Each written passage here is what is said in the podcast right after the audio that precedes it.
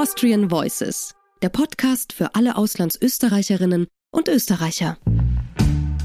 Liebe Hörerinnen und Hörer, herzlich willkommen bei Austrian Voices. Mein Name ist Klaus Kitzmüller und ich darf Sie heute einmal mit einer etwas anderen Einleitung begrüßen. Denn dies ist die letzte Episode unseres Podcasts im Jahr 2022.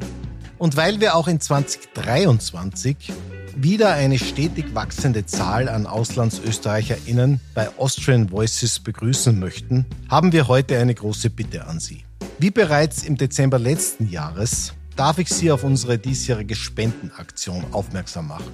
Denn wir sind zu einem Teil von solchen Zuwendungen abhängig.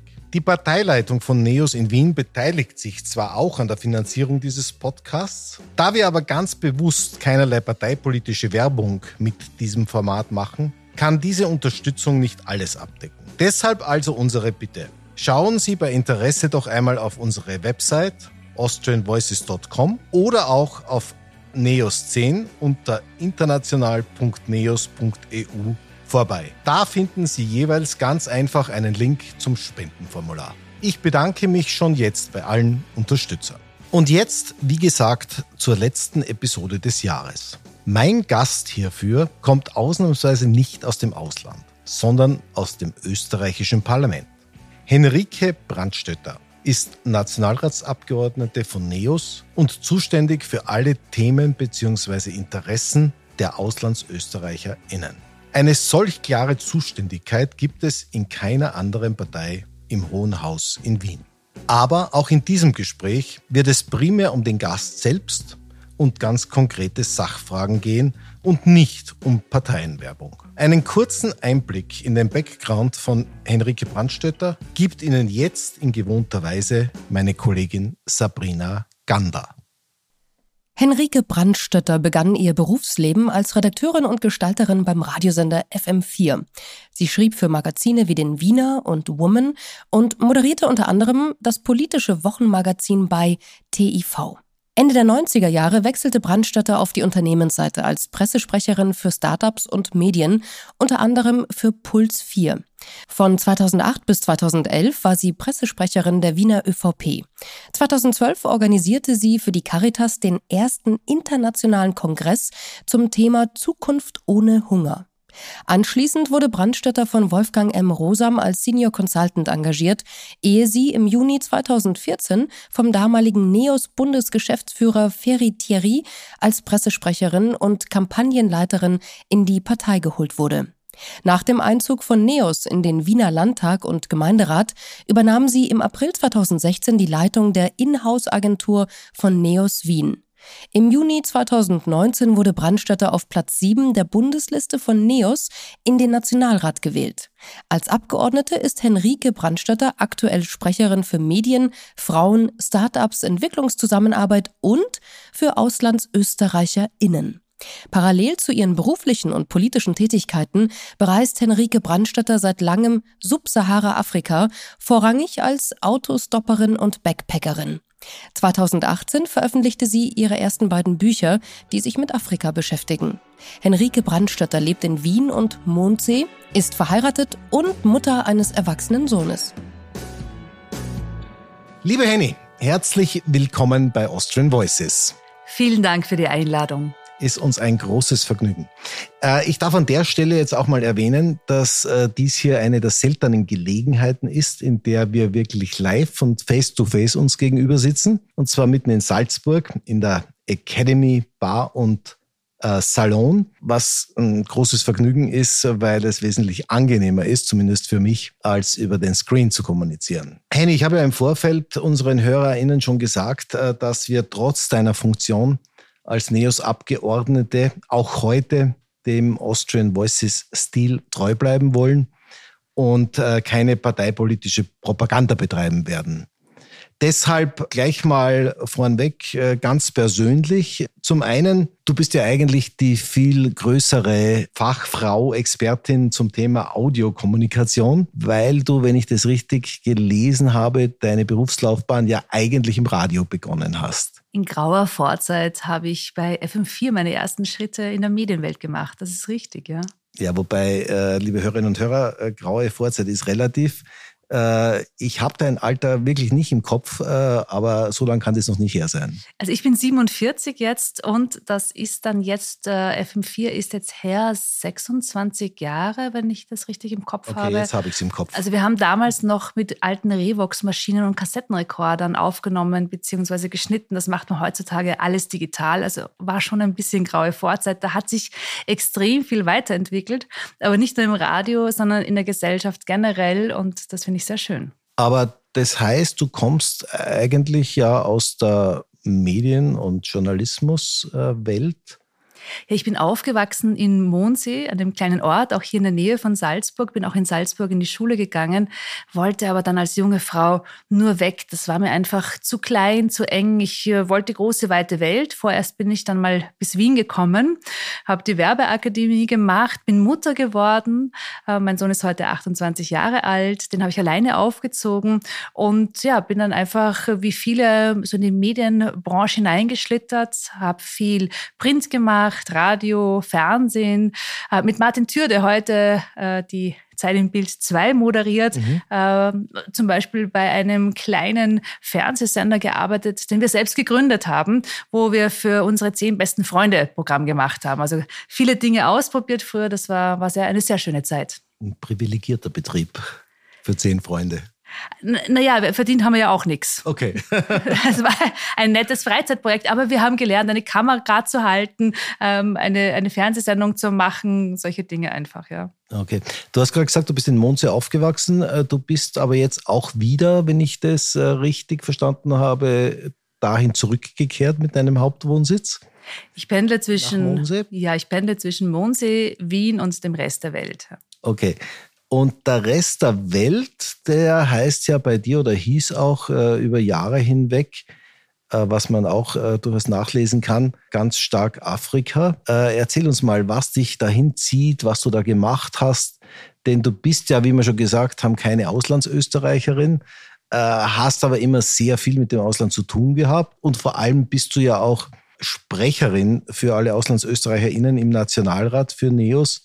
Das wird ja auch seinen Grund haben, warum du das machst. Ja, ich bin keine Auslandsösterreicherin, aber ich bin eine Österreicherin, die viel im Ausland ist. Ich bin eine begeisterte Backpackerin und Rucksackreisende immer noch und habe Jahre damit verbracht, mir asiatische Länder anzusehen, südamerikanische Länder, überall dort, wo man klassischerweise auch backpackt und bin persönlich nie auf Afrika gekommen. Und es muss her sein, 14 Jahre circa, hatte ich meine erste Afrika-Reise. Das war eigentlich ein billiges Flugticket, das mich dorthin geführt hat. Und ich bin drauf gekommen, hey, hier kann man Backpacken. Man braucht ein bisschen mehr Erfahrung als vielleicht in asiatischen Ländern. Man, es ist ein riesiger Kontinent und war so begeistert, dass ich angefangen habe, jedes Jahr afrikanische Länder zu bereisen. Das ging dann so weit, dass ich auch mein Berufsleben rund um meine Reisen gruppiert habe. Das heißt, sehr viel gearbeitet habe unterm Jahr und dann ähm, sehr viele Überstunden angesammelt habe, die ich dann en bloc äh, aufgebraucht habe und dann zum Beispiel drei Monate Westafrika bereist habe, in einer gambischen Buschklinik gearbeitet habe, ein Buch geschrieben habe in Uganda, dort wochenlang unterwegs war und recherchiert habe. Und das wurde richtig richtig zu seinem Lebensthema und einer Lebensliebe. Und jetzt geht es ja demnächst auch wieder los äh, über Weihnachten nach Djibouti. Da freue ich mich schon drauf. Ja, dieses Land gibt es wirklich, wenn sich das der eine oder andere vielleicht fragt. Und anschließend dann beruflich ähm, nach Tansania für zwei Wochen. Okay, bei so viel äh, Freiheitsliebe und Drang in die Fremde, was bringt einen dann auf die Idee, Fulltime in die Politik zu gehen, weil das ist ja nun nicht unbedingt dieser Freiraum damit verbunden, äh, den man äh, so einer Person zugestehen würde a priori. Ja, ich bin eine begeisterte Abgeordnete. Es macht mir unheimlich viel Spaß. Ich glaube, viele Menschen merken das auch, die mit mir zu tun haben. Ähm, es ich kann mir selber meine Themenschwerpunkte setzen. Ich habe das Privileg, dass ich mich mit äh, spannenden Menschen treffen kann, mit Stakeholdern auseinandersetzen kann. Das ist eine wunderschöne Arbeit, vor allem wenn man Menschen mag. Das ist, glaube ich, eine Grundvoraussetzung in der Politik. Und ich habe mein ganzes Berufsleben davor sehr glücklich damit verbracht, über andere Menschen zu berichten, über sie zu schreiben, für sie zu inszenieren, die Bühne aufzubereiten, dafür zu sorgen, dass sie in einem, in einem guten Licht stehen. Das hat mir unheimlich viel Freude gemacht, weil ich sehr serviceorientiert bin. Ich komme auch aus dem Tourismus. Aber irgendwann einmal hat sich so der Gedanke eingeschlichen, ich möchte gern selber auch gestalten und mitarbeiten und nicht immer nur dafür zu sorgen, dass andere Menschen das tun können. Und dann habe ich mich dazu entschlossen, dass ich bei nächster Gelegenheit selber auch kandidieren werde. Ähm, wir haben einen sehr kompetitiven Vorwahlprozess. Es ist nicht so einfach, auf diese Liste zu kommen. Es ist mir gelungen und ich bin unheimlich dankbar, dass ich diesen Beruf jetzt machen kann trotz des äh, Zeit- und Energieaufwandes, der wissentlich damit verbunden ist und wahrscheinlich auch gewisse Einschränkungen, was dann so die, allein aus zeitlichen Gründen, was dann diese Reisemöglichkeiten betrifft, in der, in der Intensität, wie du es gewohnt warst. Das stimmt, aber es hat ja einfach alles seine Zeit. Und ich empfinde das gar nicht als Einschränkungen, weil mich mein, mein Berufsalltag extrem erfüllt. Wo es Einschränkungen gibt, das habe ich mir gerade heute wieder gedacht. Ein ähm, Freund von mir postet etwas in einem sozialen Netzwerk und mir ist ein wirklich guter Witz eingefallen dazu. Und man muss sich aber als jemand, der in der Politik arbeitet, leider heutzutage extrem zurücknehmen, was so schnelle zynische Bemerkungen oder Witze betrifft, weil erstens versteht es nicht jeder oder zweitens gibt es auch Menschen, die es nicht gut mit einem meinen und das dann in einen unangenehmen Kontext setzen und dann ist man nur mehr damit beschäftigt, sich zu erklären und nicht mehr damit zu arbeiten. Und diese Selbstregulierung, die finde ich manchmal ein bisschen schade. Okay, Jetzt äh, ein bisschen in Richtung unserer Kernthemen als Podcast für AuslandsösterreicherInnen. Wir haben es schon gesagt, du bist die Sprecherin von NEOS für alle Auslandsösterreicher Themen im Nationalrat. Das ist eine Position, die sehr einzigartig ist, weil äh, NEOS mehr oder weniger die einzige Partei ist, die dies so explizit tut und besetzt. Du hast auch andere äh, Agenten im Nationalrat. Aber sag uns mal jetzt aus der Sicht der drei Jahre knapp, äh, die du jetzt diese Funktion ausübst, was waren denn in diesem Bereich äh, die wichtigsten Themen, die auf die Agenda gekommen sind? Beziehungsweise vielleicht noch wichtiger, äh, wo siehst du die größten Needs der AuslandsösterreicherInnen auch für die nächsten zwei Jahre, wenn denn die Legislaturperiode so lange dauern wird? Also ich wurde damals ernannt zur Sprecherin für Auslandsösterreicher aus mehreren Gründen. Erstens, weil ich sehr gerne unterwegs bin und reise. Und da dachte man sich schon, gut, wer gerne unterwegs ist und reist, der kennt vielleicht auch die Bedürfnisse der Auslandsösterreicher besser als jemand, der wenig reist und unterwegs ist. Außerdem habe ich ja die Möglichkeit, dann auch Auslandsösterreicher zu treffen auf meinen Reisen. Und das mache ich auch sehr gerne. Übrigens, hier auch nochmal der Aufruf, wenn jemand in Djibouti lebt, äh, bitte meldet euch. Äh, ich habe schon in zwei Auslands Österreicher Facebook-Gruppen hineingepostet, aber ich war, bin mir nicht sicher, ob es tatsächlich ähm, Auslandsösterreich in Djibouti gibt. Aber wenn, dann meldet euch bitte. Ich freue mich, euch zu treffen. Also das war der eine Grund. Der zweite Grund ist, ich bin selber Doppelstaatsbürgerin. Meine Mutter ist Deutscher, mein Vater Österreicher und wir vier Kinder haben alle ähm, beide Pässe, nämlich deutsche und österreichische. Das war ähm, oder ist heute überhaupt nicht relevant für mich äh, in meinem Alltagsleben, aber wie wir klein waren und mit den Eltern zum Beispiel in die Türkei gefahren sind auf Urlaub, dann mussten wir immer die deutschen Pässe einpacken, weil da muss man keine, äh, kein Visum bezahlen und das war meinem Vater dann als Sparfuchs sehr wichtig.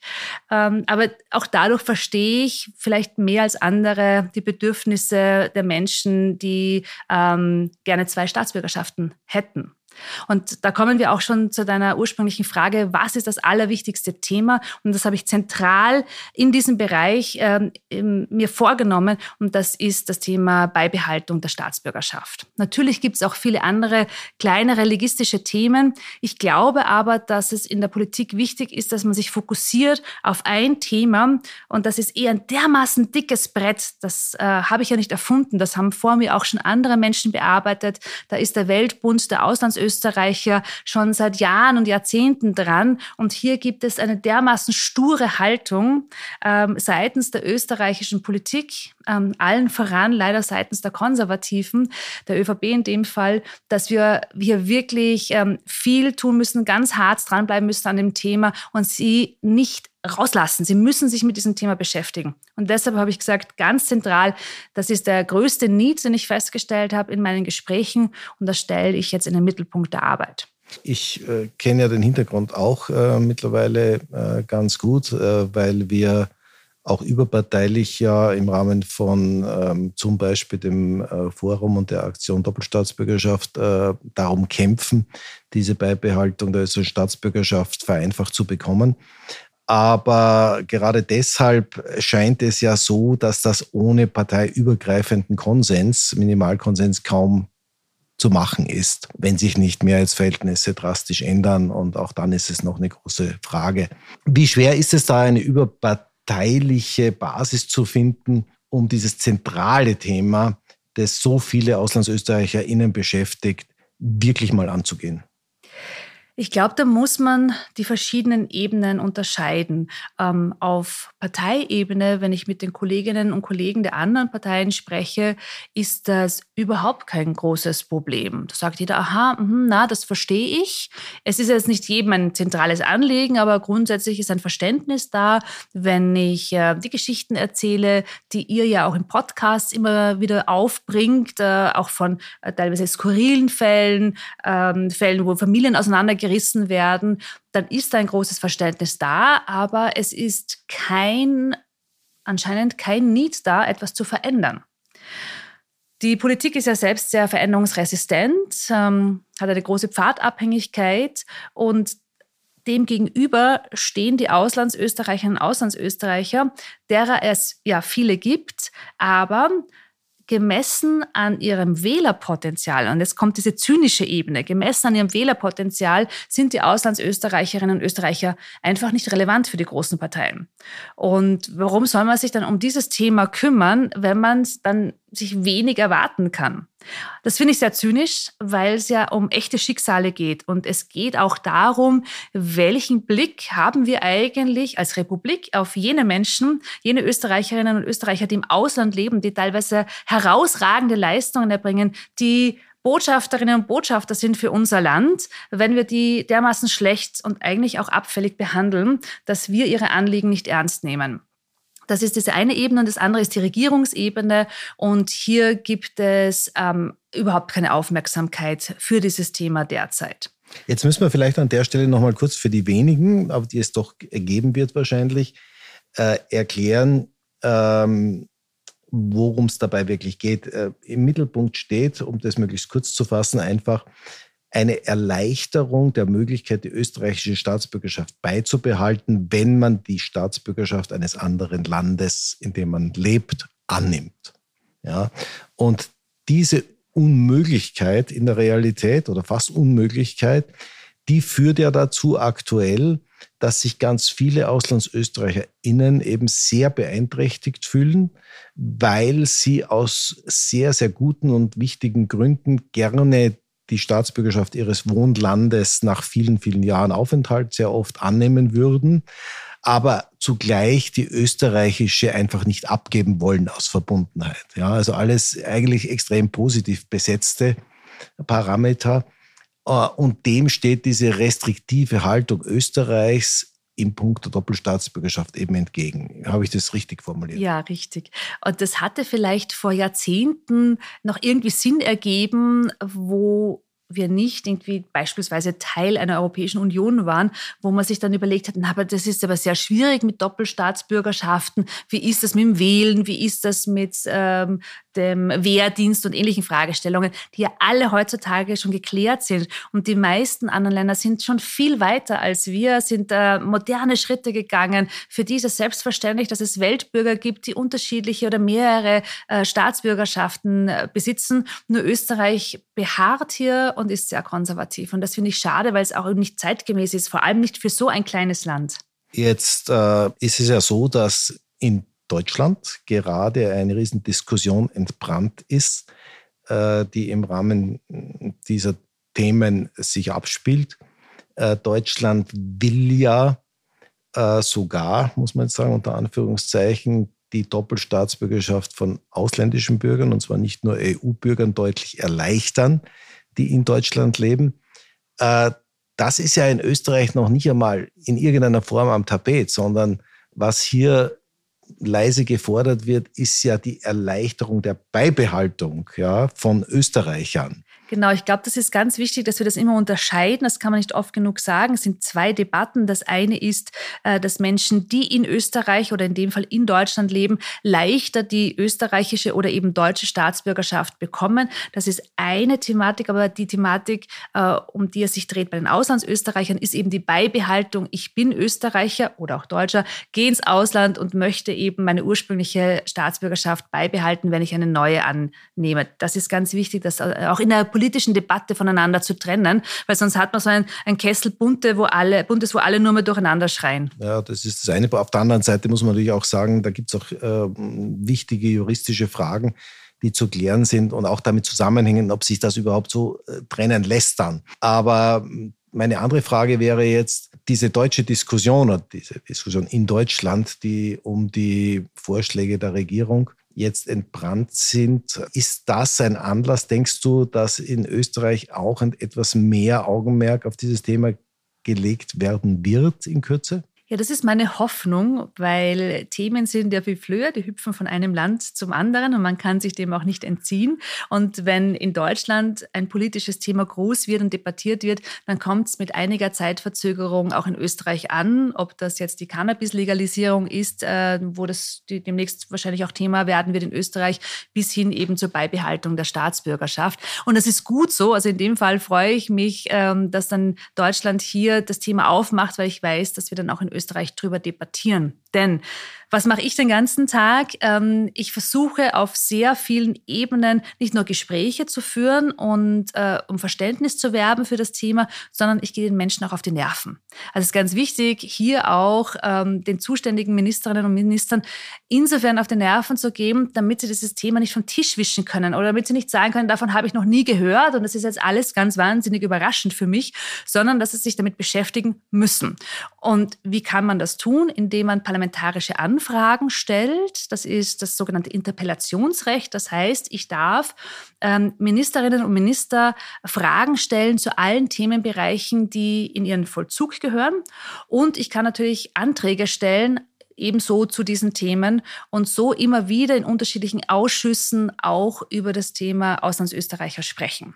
Aber dann wäre doch so eine Entwicklung, wie sie gerade in Deutschland stattfindet, exzellenter Anlass, um auch in Österreich mehr Feuer zu erfachen, oder? Genau. Also das, ich beobachte jetzt die Debatte sehr genau in Deutschland und man muss da den richtigen Zeitpunkt erwischen, wenn sie so richtig schön Fahrt aufnimmt und dann auch in den ähm, österreichischen Medien debattiert wird, weil Anträge haben wir ja schon viele eingebracht, die harren jetzt der Bearbeitung äh, zum Teil, weil sie noch nicht alle in Ausschüssen dann auch gelandet sind, weil, das sollte man vielleicht auch wissen als Hörerin oder Hörer, wenn man einen Antrag einbringt im Parlament, heißt das nicht automatisch, dass der dann ganz demnächst in einem Ausschuss besprochen wird, sondern Ausschüsse finden ähm, übers Jahr verteilt zu unterschiedlichen Themen nicht so häufig statt und dann einigen sich die Parteien immer auf eine äh, Maximalanzahl an Anträgen und das sind meistens zwei, drei pro Fraktion. Das heißt, dass ich dann mit dem Thema Auslandsösterreicher, das äh,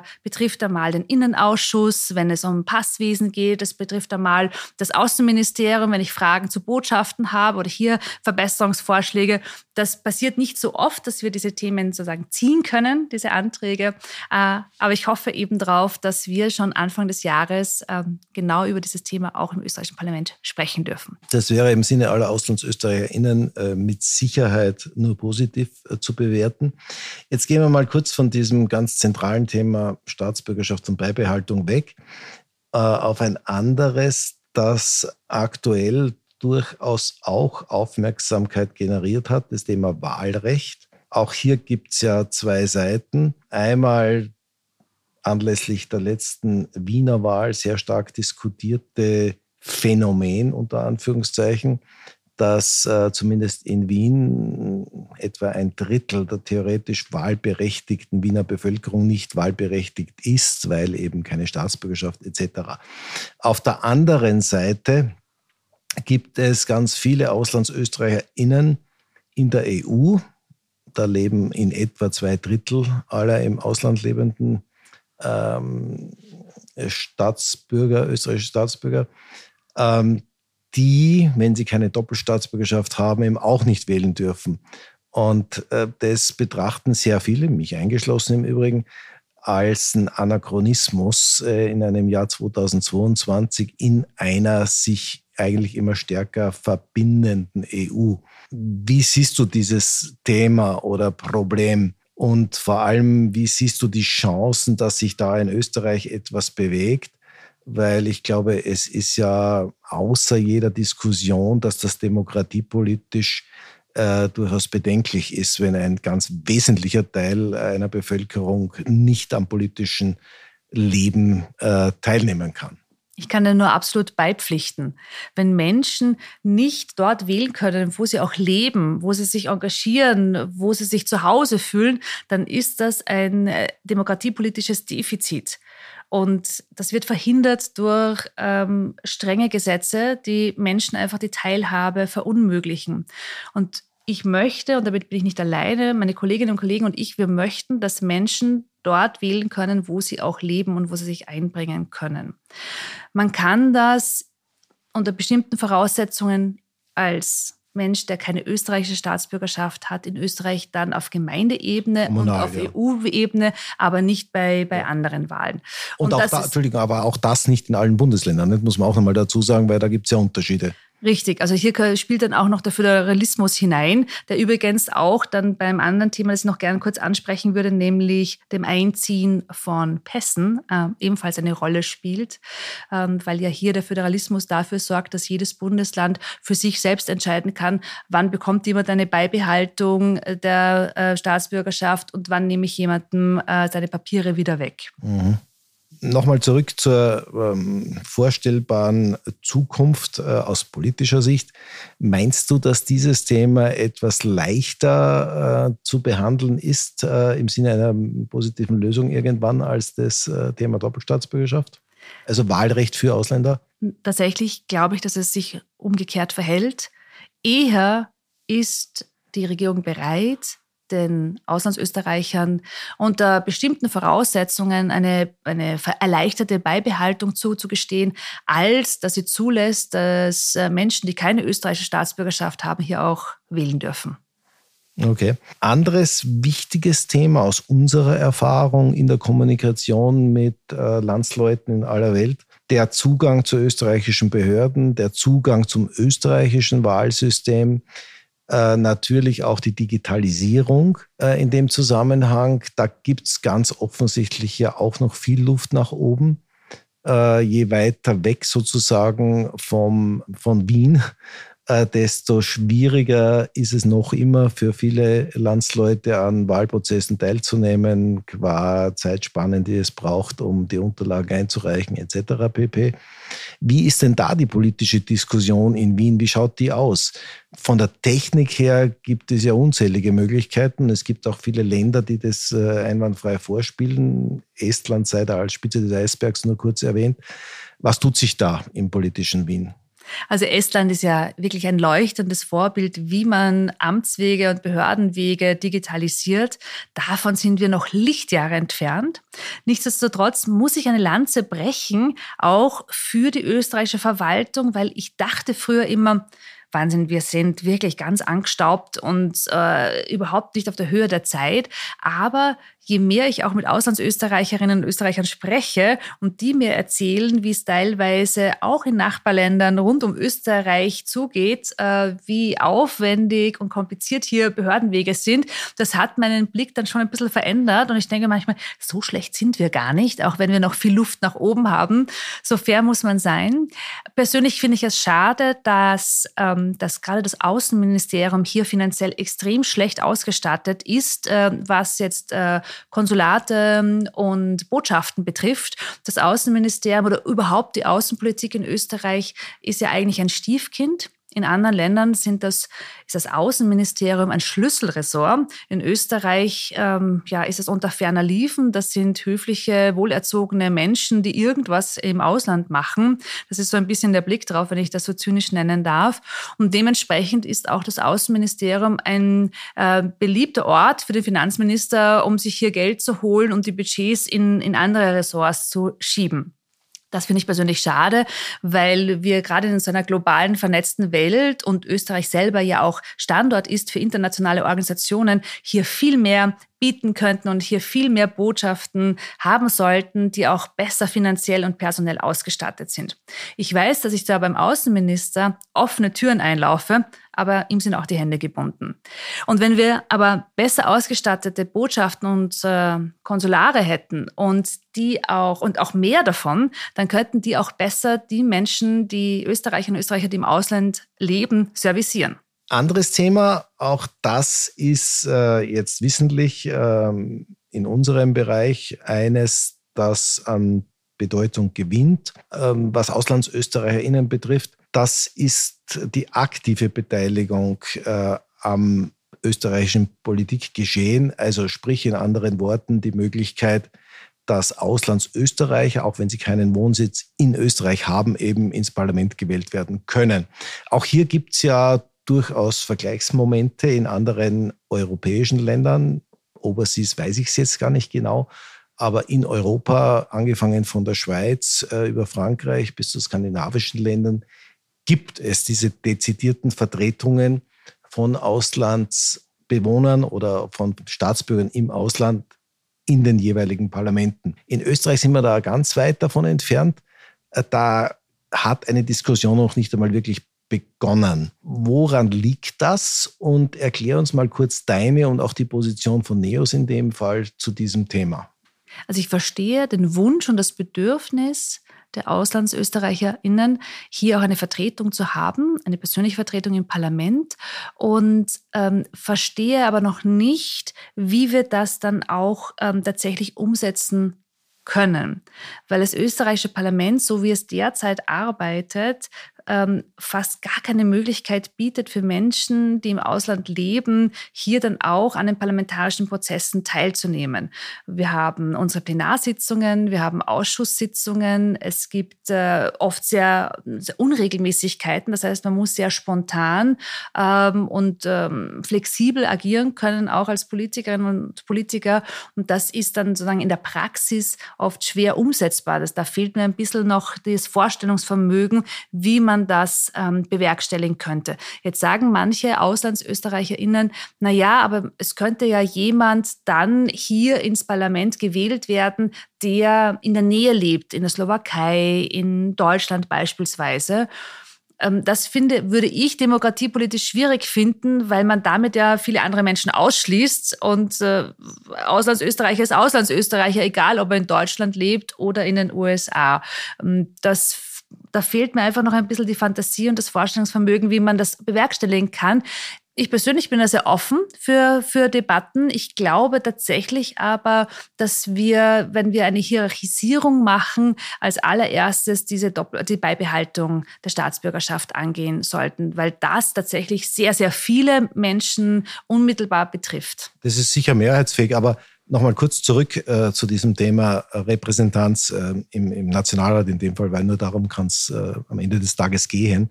Aber auch da kann man sich ja mal anschauen, wie es andere Länder machen, die das schon tun seit geraumer Zeit, nicht? Weil diese Obstacles, die dagegen sprechen würden, die du gerade erwähnt hast, äh, prozessualer Natur, die müssen ja woanders auch vorhanden sein. Also sei es äh, über eine virtuelle Teilnahme an den entsprechenden notwendigen Sitzungen oder was auch immer, ja, oder einen gewissen Pflichtanteil an Präsenzen. Das wird sicherlich in den Ländern, in denen es diese Repräsentanz gibt, auch schon äh, behandelt worden sein und ja. gelöst worden sein in irgendeiner Art. Ja, aber das sind technische Lösungen und technische Lösungen sollten nicht das Problem sein kleiner Sidestep sind sie auch in Österreich, weil wir könnten zum Beispiel ähm, digital abstimmen im Parlament, also vom Platz aus. Und hier hat sich auf allen voran eine Partei sehr dagegen quergelegt, weil dann könnten sie ihre eigenen Abgeordneten nicht mehr kontrollieren, wenn man nämlich heimlich abstimmen kann, wie man möchte. Also es scheitert tatsächlich dann an solchen Dingen oft. Meiner Meinung nach sind technische Fragestellungen immer zu lösen ich habe aber ein anderes Verständnis auch von Politik. Politik hat ja sehr viel damit zu tun, dass ich mit Menschen zusammenarbeite, den Diskurs führe, gemeinsam Themen bearbeite. Und zum Beispiel in meinem Alltag bin ich ja auch noch für Medienpolitik, Frauenpolitik, Entwicklungszusammenarbeit und ähm, Startups zuständig. Ich könnte, mir fehlt einfach noch ein bisschen die Fantasie, äh, wie dann jemand, der sozusagen nur unter Anführungsstrichen für Auslandsösterreicher zuständig ist und das auch für eine Partei, ähm, dann hier ähm, sein Mandat auch ausüben kann in, im Hinblick auf die Stakeholder, nämlich die anderen Auslandsösterreicherinnen. Aber das heißt überhaupt nicht, dass ich nicht offen bin für dieses Thema. Es fehlt mir einfach noch ein Vorstellungsvermögen. Da sind es alle AuslandsösterreicherInnen dazu aufgerufen, zu lobbyieren für dieses Thema. Das äh, werden Sie gerne hören und äh, zu einem guten Teil auch machen, so Sie Möglichkeiten sehen, da bin ich mir ganz sicher. Ähm, AuslandsösterreicherInnen, du hast es ja irgendwann zwischendrin jetzt schon erwähnt, sind ja wirklich und nachweislich sehr oft ausgezeichnete Botschafter für die unterschiedlichsten Bereiche in Österreich, sei es Standort, Kultur, Tourismus etc. pp. Hast du den Eindruck, dass diese Botschafterrolle äh, entsprechend wahrgenommen und gewürdigt wird in der österreichischen Politik? Na, wahrgenommen auf alle Fälle. Dann, wenn jemand einen Oscar gewinnt, äh, einen Grant, äh, ein erfolgreiches Unternehmen führt, dann erinnert man sich sehr, sehr schnell daran in Österreich, dass das ja ein Österreicher ist, dass das ja jemand von uns ist, ähm, der diese herausragenden Leistungen erbringt und heftet sich das auch sehr gerne auf die Brust bis hinunter zur Gemeinde, wo, der Mensch geboren wurde. Äh, was aber da nicht folgt, ist der nächste Schritt, nämlich was können wir denn tun, um diesen Menschen auch Respekt zu zollen, aber nicht nur den Menschen mit herausragenden Leistungen, sondern allen Auslandsösterreicherinnen, ähm, die einfach den Wunsch haben nach einer Beibehaltung der Staatsbürgerschaft. Und das finde ich dann schofel, wenn ich einerseits äh, mir dann hier die Leistungen äh, anderer auf die Brust hefte, aber dann nichts dafür tue, dass diese Menschen auch respektvoll behandelt werden.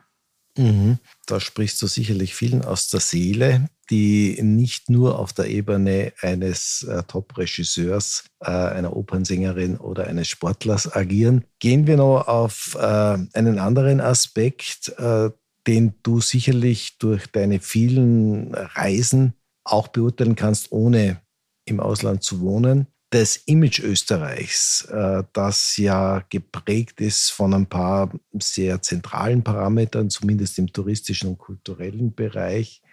Wie siehst du dessen Entwicklung in den letzten Jahren? Denn äh, da gibt es sehr unterschiedliche Stimmen und der Versuch wegzukommen von den klassischen Klischees ist ja ähm, klar, ist ja offensichtlich.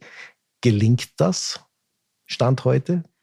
Ich glaube, dass hier der Standpunkt, den Blick entscheidet.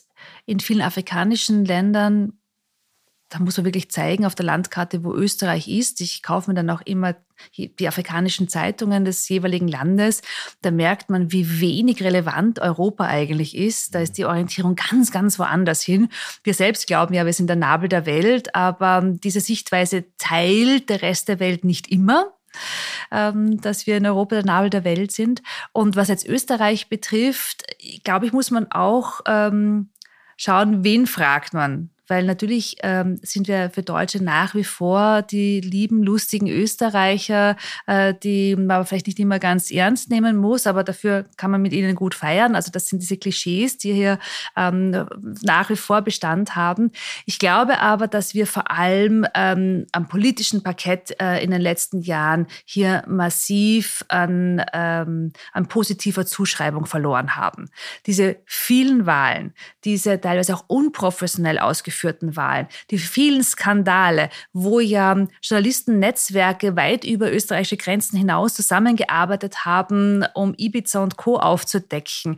All das ist ja, äh, all diese Indizes, wo wir abgerutscht sind, ob das jetzt ähm, ein Korruptionsindex ist, ob das ein Pressefreiheitsindex ist, ob das ein Demokratieindex ist, das ist alles für Österreich, für den Standort und egal, ob man das jetzt gesellschaftspolitisch oder wirtschaftspolitisch betrachtet, ein Riesennachteil Nachteil. Und wir müssen dringend und zwingend raus aus dieser Nummer. Also wir brauchen hier wirklich einen Neustart. Wir brauchen Dinge, wie ein Informationsfreiheitsgesetz. Wir brauchen größte Anstrengungen, um ähm, hier diesen Korruptionsvorwürfen, die ja der, die Politik per se jetzt als Ganzes äh, beschmutzt und besudelt haben, loszuwerden, ähm, damit wir hier wieder einen besseren Ruf in der Welt haben. Wir sind jetzt äh, langsam aber sicher äh, in Richtung ähm, Finale unseres äh, netten Podcast-Gesprächs unterwegs. Du hast mir erzählt, äh, du gehst ja jetzt in Kürze vor Weihnachten, glaube ich, äh, wieder nach Afrika.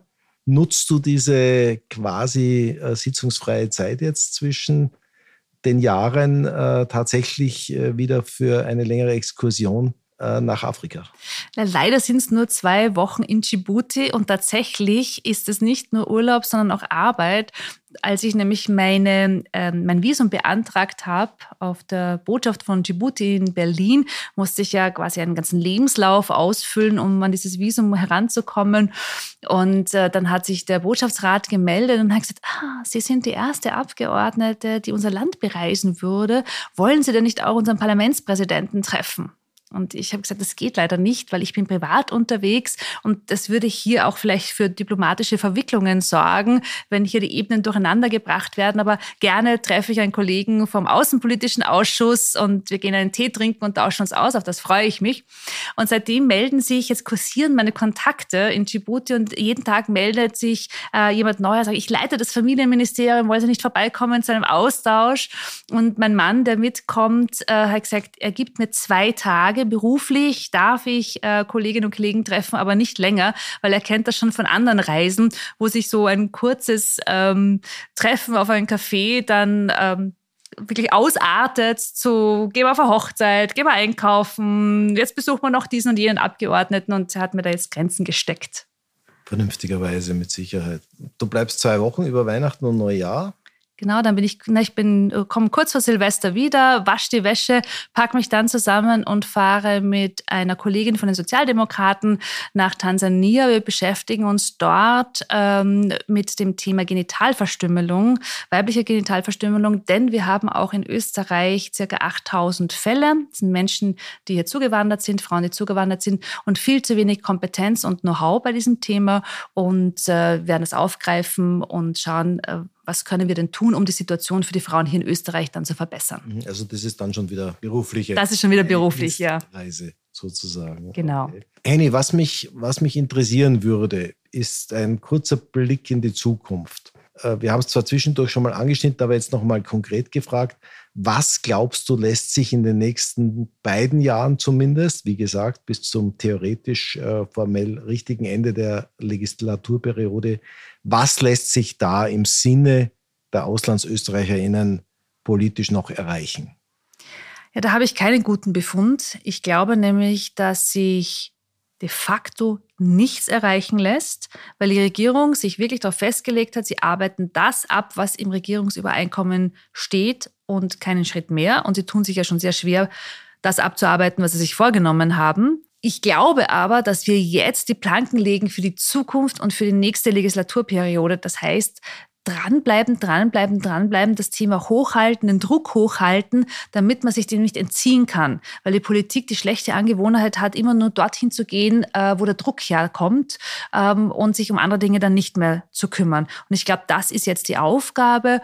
Und äh, ich habe zum Beispiel die Auslandsösterreicherinnen, also den Weltbund in dem Fall, eingeladen am äh, 2. März ähm, am Rande des Plenums, also der Sitzung des Nationalrates zu kommen und vor vor allen Abgeordneten von jeder Partei zu sprechen und ihre Anliegen vorzutragen. Also ich schaue, dass ich da niemanden auslasse und es niemand kommt an diesem Thema vorbei. Sehr schön. Dann hoffen wir doch, dass spätestens in der nächsten Legislaturperiode ein bisschen was passiert, dass äh, das Loch in diesem dicken Brett zumindest äh, tiefer, breiter wird. Äh, bei dir möchte ich mich ganz herzlich bedanken für deine Zeit und deine Bereitschaft, äh, uns hier zu beehren.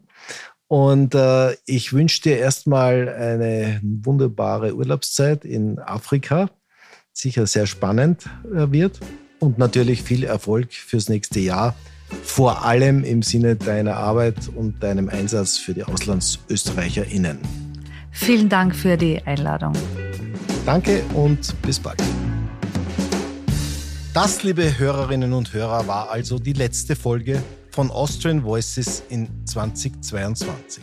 Ich darf nochmals kurz auf die schon erwähnte Spendenaktion hinweisen, die Sie auf unserer Website austrianvoices.com finden. Somit bleibt mir nur noch Danke zu sagen für Ihr Interesse über das ganze Jahr hinweg, Ihnen eine schöne Weihnachtszeit und einen guten Rutsch ins neue Jahr zu wünschen. Herzlichen Dank und bis bald in 2023.